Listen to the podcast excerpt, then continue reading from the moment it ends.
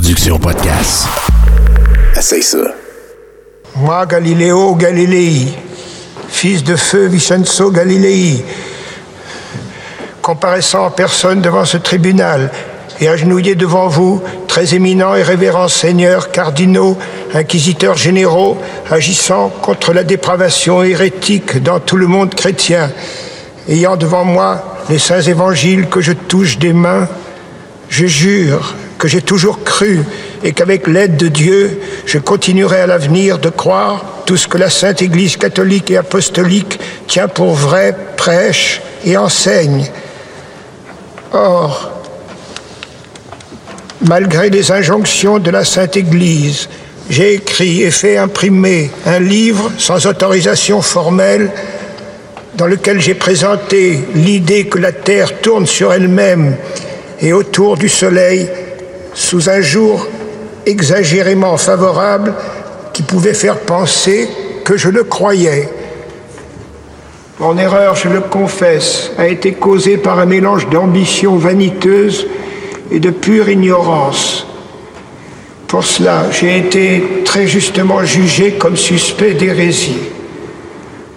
Voulant ôter de l'esprit de tout fidèle chrétien la suspicion suivant laquelle je croirais que la Terre tourne sur elle-même et autour du Soleil, j'abjure, je maudis et déteste d'un cœur sincère et d'une foi non feinte ces erreurs.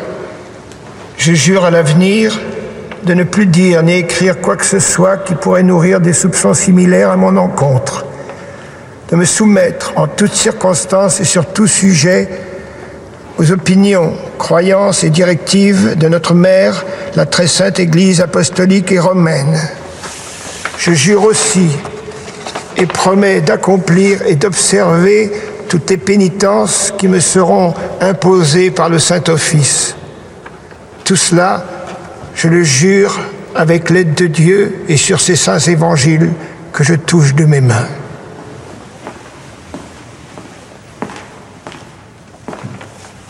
Moi, Galiléo Galilei, j'ai abjuré comme ci-dessus à Rome dans le couvent de la Minerve ce 22 juin 1633 et signé de ma propre main. Galilée fut assigné à résidence à la Villa Médici.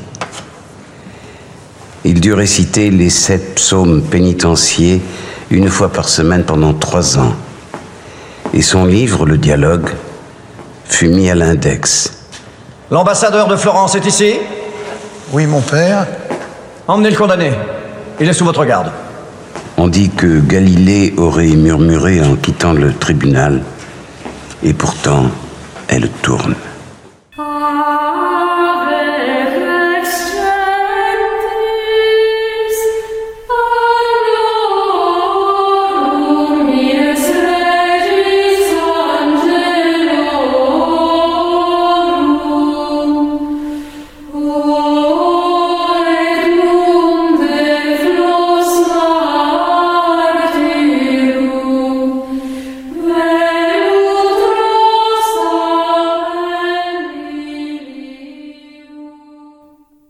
Depuis quelques années, une théorie vieille de plus de 2000 ans refait surface.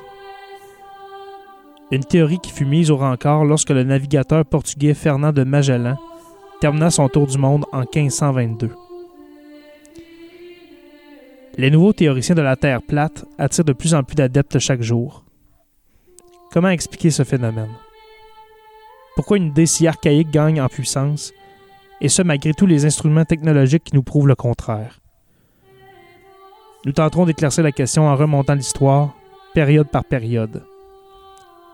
Bienvenue sur la Terre des Hommes, et vous écoutez cet épisode consacré à l'héliocentrisme et à la théorie de la Terre plate. L'épisode 3, c'est parti.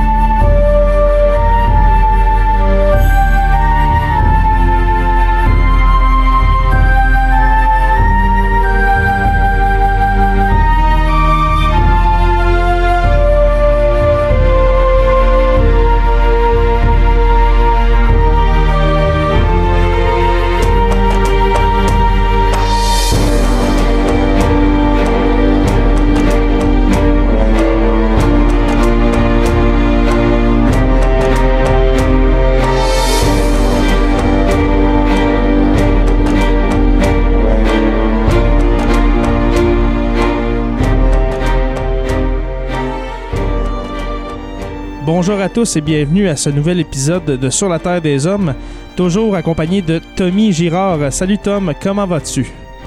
Je fais très bien, toi? Oui, oui, très bien. Euh, Comme on, comme on a parlé euh, avant d'enregistrer, j'ai un plafond qui coule, alors on va voir après l'épisode si je vais toujours bien. Tom, cette semaine, on a décidé, toi et moi, de parler d'une théorie quand même assez farfelue qui refait surface, euh, c'est-à-dire la théorie de la Terre plate. Oui. Oui. Euh, et puis, euh, moi, je me suis dit, euh, ça serait un bon lien à faire avec, je dirais, la genèse un peu de, de l'héliocentrisme. Tu sais, comment qu'on est passé du géocentrisme, c'est-à-dire d'une théorie qui, qui croit que la Terre est au centre de l'univers, que tout tourne alentour d'elle, à la théorie qu'on connaît aujourd'hui que la Terre est un astre parmi les autres. Je vais me permettre de commencer, Tom, avec justement cette genèse-là de l'héliocentrisme Parfait. On peut, on peut remonter vraiment longtemps pour, euh, pour parler de, cette théorie-là, mais tout commence des milliers d'années avant Jésus-Christ, je te dirais, mais c'est à peu près vers 2000 ans avant Jésus-Christ qu'on on voyait le Soleil comme un disque qui apparaissait d'un côté de la Terre pour aller se coucher vers l'autre. Alors, on voyait ce qu'on voulait voir, on n'avait pas de télescope ou rien de ça. là. Pendant son absence, on croyait qu'il allait se cacher sous la Terre et on croyait la Terre plate. Alors, on fait un petit lien avec euh, qu'est-ce que tu vas nous parler là. Et puis, c'était une théorie qui a prévalu dans les sociétés mésopotamiennes, égyptiennes et grecques. Alors, c'est vraiment au début de l'Antiquité qu'on croyait à ça. Ensuite, on peut aller jusqu'à 500 avant Jésus-Christ. Alors, pendant 1500 ans, on se contente de ça, on se contente de qu'est-ce qu'on voit dans le ciel et puis euh, ça finit là. Vers 500 ans avant Jésus-Christ, on voit encore la Terre comme étant plate, mais en plus, le philosophe Anaxagore voit les étoiles comme des cailloux qui sont éclairés par le soleil qui est sous la terre, dans le fond. Alors lui, il voit vraiment ça comme les étoiles, c'est des roches, c'est leur reflet qu'on voit par rapport aux rayons du soleil. C'est excusable, OK? C'est, excusable comme théorie parce que c'est des gens qui ont, euh, qui ont vécu il y a euh, 1500 ans, euh, ben 2000 ans, dans le fond, euh, avant nous. Ensuite vient Platon qui voit la Terre au centre de l'univers. Alors, c'est le début, si tu veux, euh, du géocentrisme.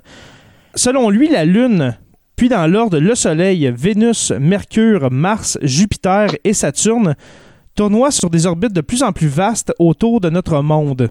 Alors, tout tourne alentour de la Terre dans une rotation parfaite, si on veut. Son système va reposer sur des préjugés. D'abord, les orbites sont forcément circulaires pour la beauté et la perfection de la géométrie.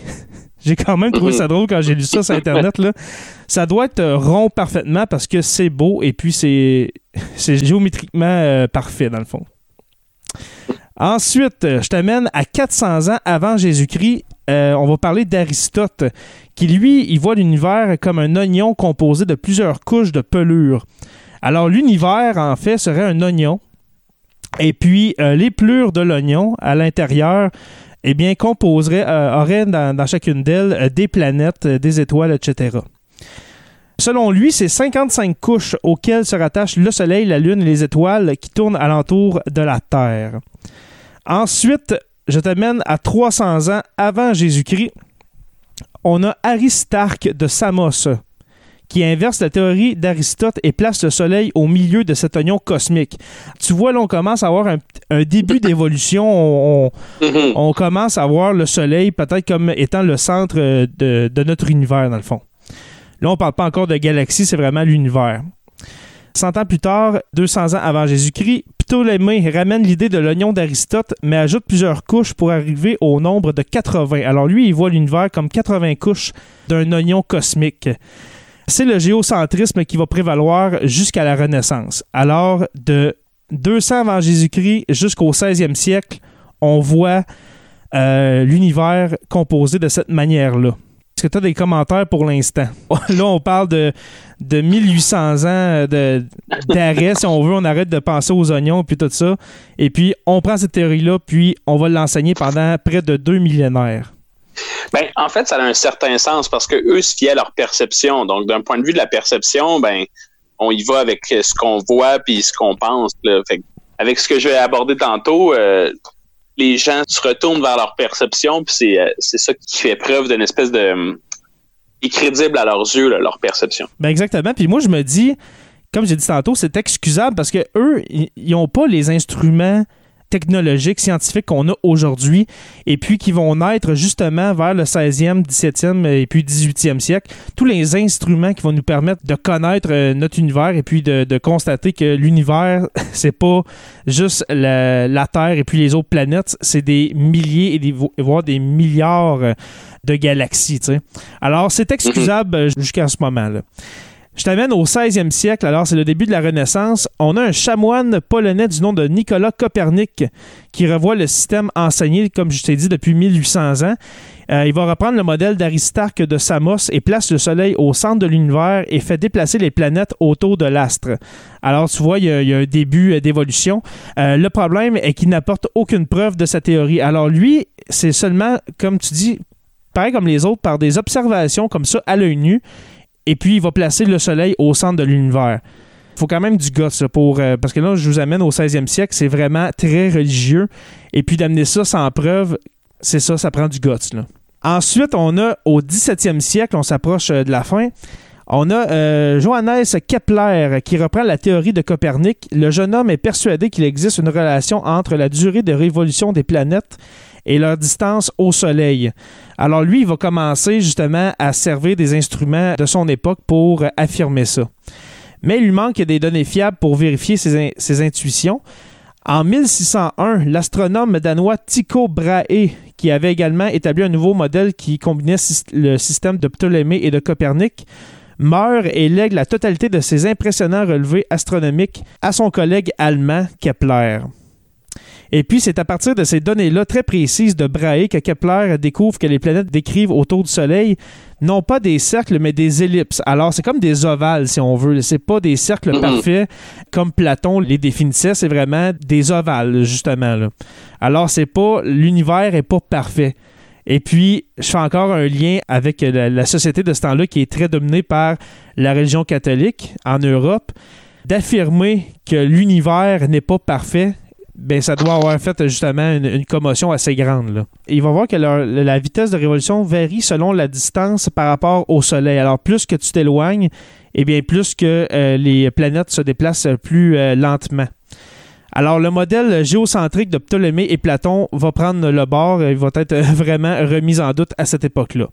Et puis finalement, à la même époque, je te dirais peut-être 8-9 ans plus tard, on a le fameux euh, Galilée, que lui, pensant de la même manière que Kepler, Galilée fabrique une lunette astronomique capable de grossir jusqu'à 30 fois. Alors, justement, on amène euh, les lunettes astronomiques pour euh, observer le ciel.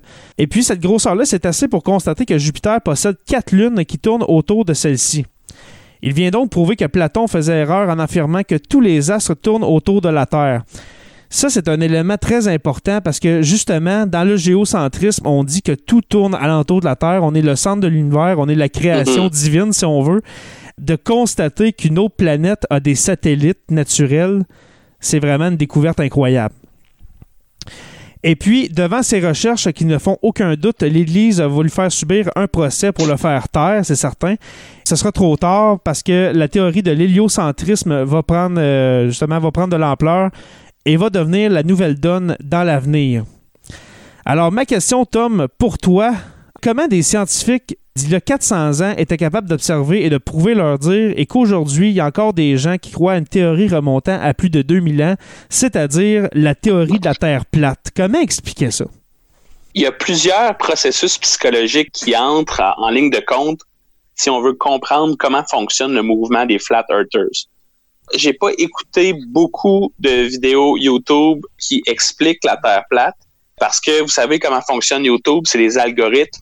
Et plus on tombe dans des vidéos qui sont obscures, plus les- YouTube nous en suggère, puis ça devient une boucle infinie de propagande pour se diriger vers, un peu comme dans Alice au Pays des Merveilles, le, le trou qui nous emmène dans un autre monde complètement, celui où tous les complots sont possibles. Et puis là, c'est, euh, je, vais t'arrêter puis euh, je te laisser continuer après. Là. C'est là le problème parce que quelqu'un qui a un doute sur euh, la forme de la Terre, sur la, justement la Terre qui est une sphère au milieu de l'univers, aussitôt qu'il va commencer à écouter des vidéos de Terre plate, eh bien là, il va se faire suggérer d'autres vidéos, d'autres vidéos, et puis là, il va être vraiment endoctriné, là, si on veut. Là. Exactement. Il y a un, un processus mental qui s'appelle le biais de confirmation. On a une tendance comme être humain à aller chercher l'information qui vient appuyer ce qu'on dit, qui vient appuyer nos croyances. Quelqu'un qui croit que la Terre est plate va considérer plus crédible toute information qui lui confirme que la Terre est plate, Mhm. plutôt que de l'information qui va venir euh, qui va venir réfuter ce qu'il pense.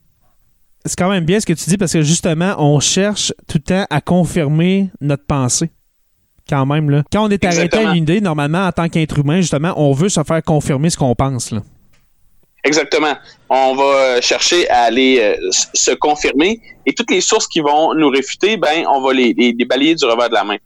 Le documentaire euh, sur Netflix, Behind the Curve, suit le parcours de différents théoriciens de la Terre plate et on voit vraiment dans ce documentaire-là tout le, ce billet-là qui est mis de l'avant.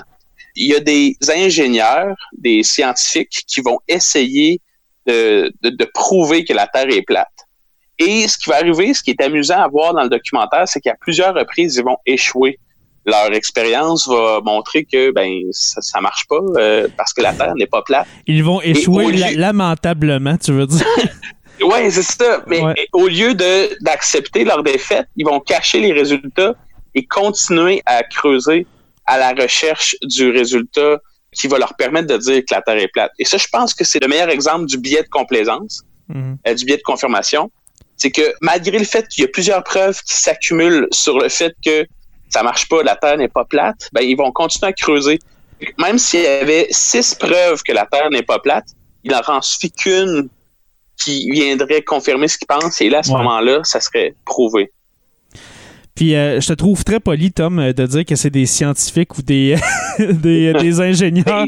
Parce que moi, le, le, le- le test qui me revient en tête le plus dans ce documentaire-là, c'est le, le, le fameux test avec le laser qu'on voit vers la fin du film et puis que finalement, euh, à la fin complètement du film, on voit que ça marche pas du tout. Là. Euh, juste pour euh, vous expliquer euh, qu'est-ce qui se passe avec le test du laser, si vous n'avez pas vu le documentaire Behind the Curve, ce sont de, joyeux lurons qui disent, en prenant un laser assez puissant, euh, là, je sais pas c'est quoi la puissance exactement, là, je suis pas vraiment physicien, eh bien, en ayant ce laser-là, puis en le pointant à, admettons, 2 km, je dis ça de même, mais je pense que c'est 2-3 km, et puis en ayant des morceaux de bois de contreplaqué avec un trou à l'intérieur, si la Terre est plate, eh bien, en pointant le laser vraiment droit, avec vraiment une ligne vraiment droite, ça devrait arriver directement dans le trou de, de cette planche-là de l'autre côté, à 2 km de, de distance. Puis là, là, il voit que ça marche pas, c'est certain. Parce que là, il voit que le laser, au lieu de mesurer, euh, je sais pas, moi, un pouce de diamètre, ben là, il est rendu à 4 mètres. Puis, puis ils, ils prennent pas en compte la distance, comment ça peut faire grossir un laser. Fait que là, tu vois vraiment le genre de personnes qui croient à ça. Puis là, ils se disent, ben là, pour prouver que la Terre est plate, on va le rapprocher. Puis là, ils amènent ça, je pense, à, je sais pas moi, 17 mètres. Puis là, ils voient vraiment que le laser passe d'un trou à l'autre. Ben oui, mais en 17 mètres, là, comment tu- peux-tu prouver que la Terre est plate? C'est justement, c'est de la... Ils, vont se satisfaire de résultats qui, dans le fond, euh, leur, fait leur fait plaisir. là. Oui, ils cherchent vraiment à confirmer ce qu'ils pensent. Donc, il y a cet aspect-là d'abord où on a le biais de confirmation. Autre chose, c'est que on, on le voit tout le long, il y a un sentiment d'appartenance très fort. Donc, face à une autorité, selon eux, euh, est très euh, leur cache des choses, est conspirationniste, euh, cherche à les faire taire. Ben, ça renforce leur idée qu'ils qui, qui ont une bonne cause, qui ont un but dans la vie, et c'est pour ça qu'ils s'engagent de façon aussi forte Ouais. dans ce mouvement-là. Puis c'est tellement triste, tu parles justement de ce sentiment d'appartenance-là. C'est vrai, c'est des gens que, à cause de leur croyance de terre plate, ben, ils se sont fait laisser par leurs conjoints conjointes. Leurs enfants les, les renient. Euh, ils se retrouvent tout seuls. Alors, comment euh, veux-tu appartenir à un groupe autre que ta famille, sinon que d'aller voir les autres personnes qui croient à la même chose que toi? Puis là, tu sens justement que tu as une nouvelle famille. C'est d'une tristesse en même temps. là. C'est c'est incroyable. Puis, paradoxalement, le fait qu'ils se font laisser par leur conjointe, le fait que, bon, leur- les enfants les quittent, ça va venir renforcer le sentiment qu'ils ont que la Terre est plate. Pourquoi? C'est que imagine que tu as investi autant dans cette idée-là, tous les sacrifices que tu as dû faire pour cette idéologie-là, ça va te prendre une méchante grosse preuve pour la lâcher parce que tu as tellement fait de sacrifices, c'est dur de penser que finalement tu avais tort. Et puis d'après moi, la, preuve qui devait leur sauter aux yeux, eh bien, c'est l'éclipse que justement qu'on voit dans, le documentaire, l'éclipse de, je crois, en 2016 ou 2017, le gros mm-hmm. éclipse total qu'il y a eu aux États-Unis. On s'entend qu'avec un éclipse euh, total du Soleil, eh bien, il devrait justement constater que la Terre est ronde parce que justement, l'éclipse, ça ne fait pas une assiette devant le Soleil. Ça va faire vraiment un rond hyper. Euh, ben, justement, euh, ça va faire un rond noir. Et puis là, tu vois un des, platistes, moi je les appelle comme ça, mais un des flat earthers se retrouve à un rassemblement justement de pour regarder l'éclipse. Il y a eu ça partout, euh, partout aux États-Unis quand c'est arrivé. Et puis, après l'éclipse, il reste sans mots. T'as-tu remarqué ça? Il est pas capable d'expliquer. Il est là, puis oui, mais non. oui, mais, la Terre est plate quand même. Mais il explique assez rapidement en disant ça doit être un autre objet qu'on n'a pas encore découvert qui cache. Donc, l'idée qui est forte avec les mouvements conspirationnistes, c'est que tout est caché. On peut inventer, euh, on peut, euh, l'information est manipulée, fait qu'on peut jamais leur faire admettre qu'ils ont tort. Parce qu'il y a toujours quelque chose qui vient twister euh, la réalité avec ça. Exactement. En tout cas, moi, moi, mon commentaire par rapport à ce documentaire-là, c'est que c'est vraiment triste. Et puis, je sais pas pour toi, mais la théorie de la Terre plate, est-ce que c'est juste moi ou est-ce qu'on en entend plus parler depuis, je te dirais, peut-être 2-3 ans? Parce que moi, avant ça, j'entendais parler de la théorie de la Terre plate par des gens qui croyaient ça justement il y a des, milliers d'années. On dirait que à mes oreilles, ça, m'est venu à mes oreilles depuis environ deux ans. On dirait qu'il y a une résurgence, si tu veux, de cette idée-là pourquoi? Pourquoi que, justement, depuis deux ans, est-ce que c'est à cause que, justement, ils sont plus médiatisés? Est-ce qu'ils ont toujours existé, ces gens-là? C'est que le, mouvement s'organise, puis je pense que la facilité avec laquelle on peut diffuser de l'information en ligne augmente leur capacité à se répandre. Puis, mhm. on se le cachera pas, dans l'histoire, les gouvernements, les autorités n'ont pas toujours été honnêtes avec la population. C'est certain. On a plusieurs exemples où il y a eu des mensonges. ça prend pas un cerveau très malade pour se mettre à penser qu'on nous ment sur d'autres choses. Et là, ben, en faisant des arguments circulaires dans lesquels on argumente basé sur des preuves apportées par quelqu'un qui, lui, basait sur nous. Mhm. Donc là, ça devient juste une boucle sans fin. Ben, on, est capable de créer un narratif qui vient expliquer la Terre plate. Fait que je pense mhm. que ce qui fait que ça, ça émerge beaucoup, c'est qu'il y a un mouvement grandissant sur Internet, sur YouTube, qui vont répandre cette idée-là toi, est-ce que tu trouves euh, est-ce que tu trouves ça inquiétant, justement, des mouvements comme ça? Honnêtement, moi, je veux dire euh, mon avis, je trouve ça inquiétant pour une, euh, simple raison. C'est qu'on voit dans le documentaire quand il y a le, rassemblement en Caroline du Nord, je pense que c'était à Raleigh en, Caroline aux États-Unis. Eh bien, il y a des gens qui prennent la parole. ils prennent la parole puis ils disent leur idée, tout ça. C'est un, un meet-up, si on veut.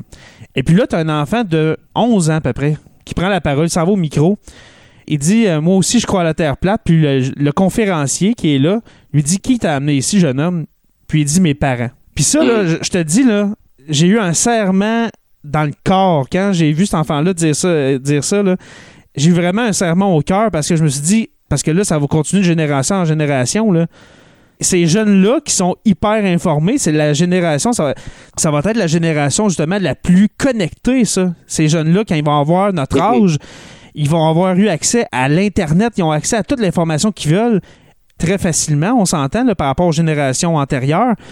Puis je me dis, ils continuent à croire une théorie de même. Je me l'explique pas que, comment justement est-ce que est-ce que c'est l'endoctrinement? Est-ce que c'est justement euh, le, pouvoir euh, parental justement qui fait en sorte que ces jeunes-là vont continuer à croire une idée folle comme ça? Ben, en fait, les, jeunes vont finir par se détacher des valeurs parentales euh, au début de l'âge adulte. Euh, on a des valeurs différentes de ceux de nos parents, euh, souvent. Et les jeunes vont être amenés à faire leur propre recherche. Quelqu'un qui y va de façon sceptique et objective se rend compte assez rapidement que la Terre est ronde. Les sources les plus crédibles l'avancent. Donc, je pense que c'est normal en bas âge qu'un enfant pense la même chose que ses parents. Mais éventuellement, ça se peut que ça change. Moi, si ça m'inquiète, je dirais que ça m'inquiète ça m'inquiète sur plusieurs aspects. Bon, le fait que les gens pensent que la Terre est plate, en tant que tel, ça m'inquiète pas vraiment, mais qu'on remette en, doute l'efficacité des vaccins, par exemple, et que là, en ce moment, on voit des épidémies apparaître, que les gens souhaitent se guérir avec toutes sortes de produits qui n'ont pas été approuvés par la science, Mhm. ben, ça, ça m'inquiète parce que on, on recule, on régresse dans l'évolution que la médecine nous a permis d'atteindre. C'est incroyable. Et ça, ça c'est ça qui m'inquiète le plus. Je sais pas si tu te rappelles dans le documentaire, à un moment donné, euh, il y a une des femmes qui dit à partir de maintenant, à moins d'être directement touchée par un attentat, oui. je ne croirais plus aucun attentat que je vais voir à la télé. Et puis, elle cite l'exemple de l'attentat du euh, le marathon de Boston. Et Exactement. Puis, ouais, et puis, elle dit l'exemple, justement, tant que ça m'arrive pas, j'y croirais pas. Tant que moi, je perdrais pas une jambe, ça, j'y croirais pas. Il faut-tu, justement, être endoctriné, pas, pas- je vais lâcher le mot endoctriné, là, mais tellement calé dans le phénomène pour être aveugle à ce point-là? Oui, puis ce qui est amusant du documentaire, c'est que entre eux autres, ils pensent qu'ils sont euh, des membres actifs de la CIA. là. Donc, Oui. entre eux autres, c'est comme ah lui, il, il fait partie d'un complot, puis tu l'entends la femme à un moment donné dire euh, sont tellement stupides de croire à ces théories-là que ça me fait douter sur ce que moi je crois, mais moi je sais que j'ai raison. ah non, c'est incroyable. Ouais, le documentaire est très bien filmé, je le, conseille. Ah oui, c'est très bien amené. Et puis, je me demande comment que les producteurs, réalisateurs ont approché ces gens-là pour dire on va faire un documentaire sur la Terre plate. Comment approcher ces gens-là? Justement, est-ce qu'ils sont tellement aveugles qu'ils n'ont pas vu que, justement, pas qu'on rit d'eux, mais qu'on on, on amène le ridicule de la chose? Parce que eux autres, on dirait vraiment, ils pensent faire l'apologie, puis ils se pensent des vedettes, si on veut. On, on dirait qu'ils sais, ils se pensent porteurs d'un message là, pour la race humaine au complet, tandis que finalement, on voit juste le ridicule. Ben, je pense qu'ils ont été flattés leur ego. Oui, clairement, on voit que les personnes qui ont rencontré ont un ego démesuré. Fait qu'en disant Hey, on veut te rencontrer, t'es le meilleur au monde, t'es le leader de ça, euh, c'était parti et la personne embarque dans le projet. Ouais, et puis euh, le, le- principal, parce que j'oublie j'oublie les noms parce que ça fait deux semaines que j'ai écouté le documentaire, mais il y a, il y a une, une femme euh, qui est rousse et puis le, le monsieur euh, qui. Mark Sargent, Ouais, oui, Mark, oui, Mark Sargent qui, euh, qui en vient quasiment aux larmes de joie quand il s'auto-promulgue presque le père du Flat Earth phénomène. ouais, exactement. C'est euh, vraiment incroyable. Fait que tu vois vraiment que ça leur amène pas du positif, mais ça leur amène une, une crédibilité que sinon dans leur vie, il n'y aurait pas là. Sans ça, ils se trouvent rien. Fait en étant genre le père et la mère, je sais pas, du, du phénomène euh, du- des flat earthers, ben ça les flatte, comme tu dis, ça, ça flatte leur ego. Et puis moi, je- moi j'aurais quelques événements pour toi pour euh, prouver que la Terre est bien ronde, euh, mon cher Tom. Le premier, bien sûr, étant euh, les éclipses. C'est certain qu'en voyant une éclipse, tu te rends compte que la Terre est ronde ou bien que la Lune est ronde aussi, parce que je sais pas dans, dans leur dans leur théorie, dans leur dans leurs enseignements, comment ils décrivent la Lune, là, mais la Lune euh, n'est pas quelque chose qui pend au bout d'une perche comme le Soleil. Parce que c'est quasiment ça qu'ils disent, là, que on est en dessous d'un dôme, et puis que le Soleil et la Lune euh, sont tendus, euh, sont, sont tendus par des perches, dans le fond. Alors, les éclipses. Ensuite, comment expliquer l'attaque de Pearl Harbor du Japon envers les États-Unis? Si la Terre est plate? Je me l'explique pas. Quoi, ils sont partis du Japon, ils ont fait le tour du monde, ils ont passé par l'Afrique et en dessous, euh, par après en dessous de l'Amérique du Sud pour arriver à Pearl Harbor, je me l'explique pas. Le tour du monde de Magellan dans les années 1500 qui a prouvé que la Terre était ronde, même si Mhm. euh, Fernand de Magellan lui-même n'a pas survécu, il est mort euh, sur une île euh, philippine, je crois.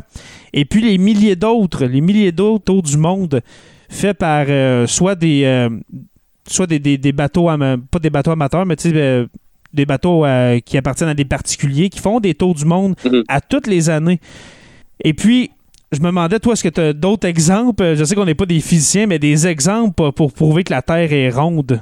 Je sais que c'est Ben, c'est con comme question, là, mais d'un coup qu'on Ben, est tu earthers prends- à l'écoute. Mettons que tu prends un télescope qui te permet de voir des planètes très éloignées. Mhm. Tu t'en vas en Gaspésie, t'es pas capable de voir la France avec ton télescope. Hmm. Peu importe la puissance de ton télescope, tu seras jamais capable de voir la France. Alors que si la Terre était plate, ben éventuellement tu serais capable de voir euh, la France, l'Afrique avec ton télescope super puissant.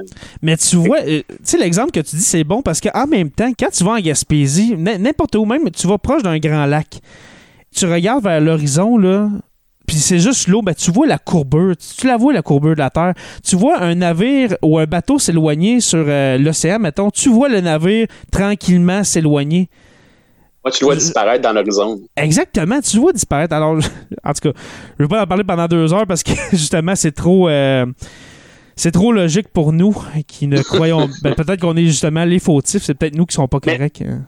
Mais juste pour peut-être pour terminer là-dessus, j'ai l'impression des fois que c'est pas tant l'idée de la Terre plate qui est séduisante, mais l'idée d'aller à l'encontre d'une autorité qui nous aurait menti.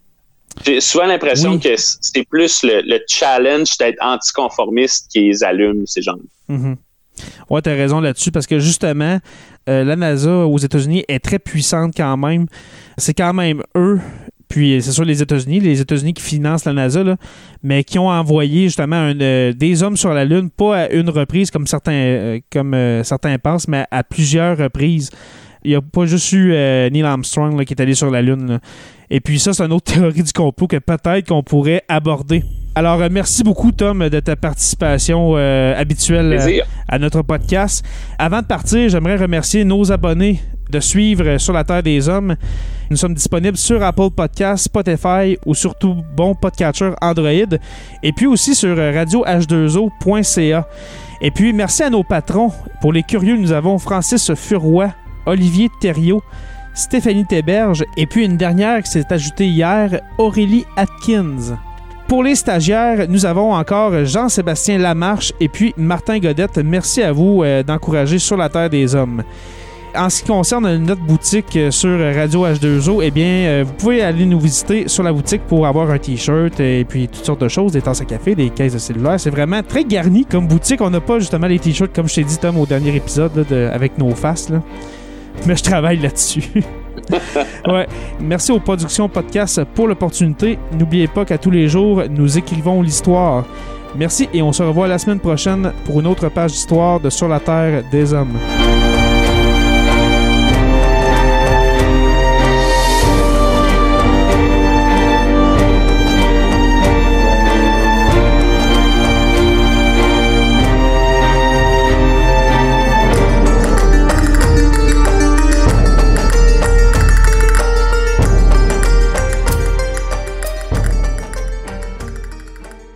Tu veux participer à l'évolution de Production Podcast? Deviens partenaire et contacte les Productions Podcast en visitant la page Facebook Production avec un S, Podcast, P-O-D-C-A-S-S-E ou écris-nous à podcast à commercial iCloud.com. Fais partie de l'aventure Production Podcast. Pour plus de détails, visite podcast.com.